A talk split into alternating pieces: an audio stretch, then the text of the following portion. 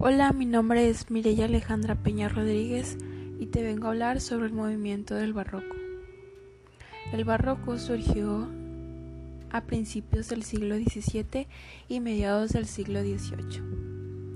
El barroco nació en Italia y se extendió por toda Europa. Es un movimiento cultural y artístico. El barroco fue un periodo de la historia en la cultura occidental originado por una nueva forma de concebir el arte y que, partiendo desde diferentes contextos históricos culturales, produjo obras en numerosos campos artísticos. Sus principales características.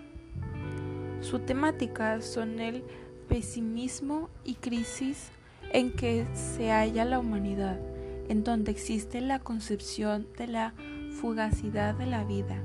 En esta época nace el culteranismo, que es una tendencia nacida en España y que se apoya de recursos estilísticos en la escritura para dar fuerza a la forma de expresión, tales como la elipsis o los neologismos. Este movimiento es de base culta, con grandes eruditos dentro de sus exponentes, como a Luis de Góngora.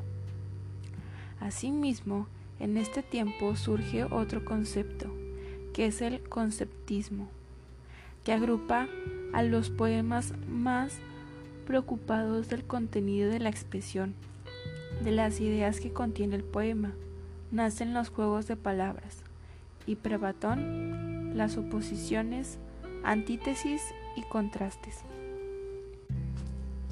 En el barroco se usan los mismos temas que en el renacimiento, por ejemplo, amorosos, mitológicos, religiosos, patrióticos, aunque en general con otra visión, la del desengaño, que llevará actitudes y planteamientos plagados de pesimismo.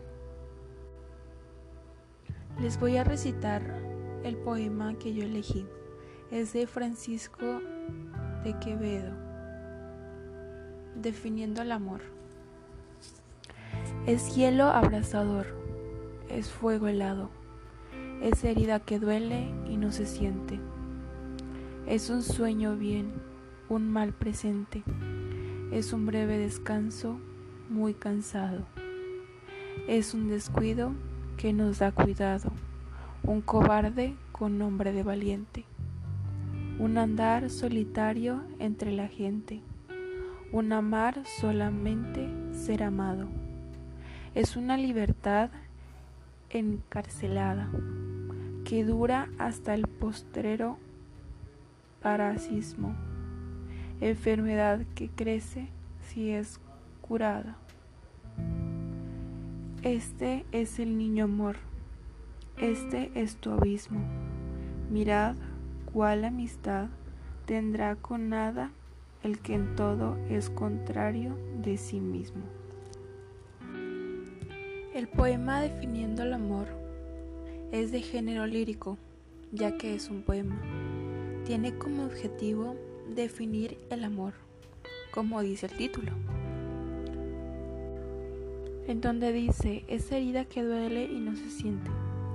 Yo pienso que por mucho que nos duela, nos negamos a sentir o ver la realidad de las cosas.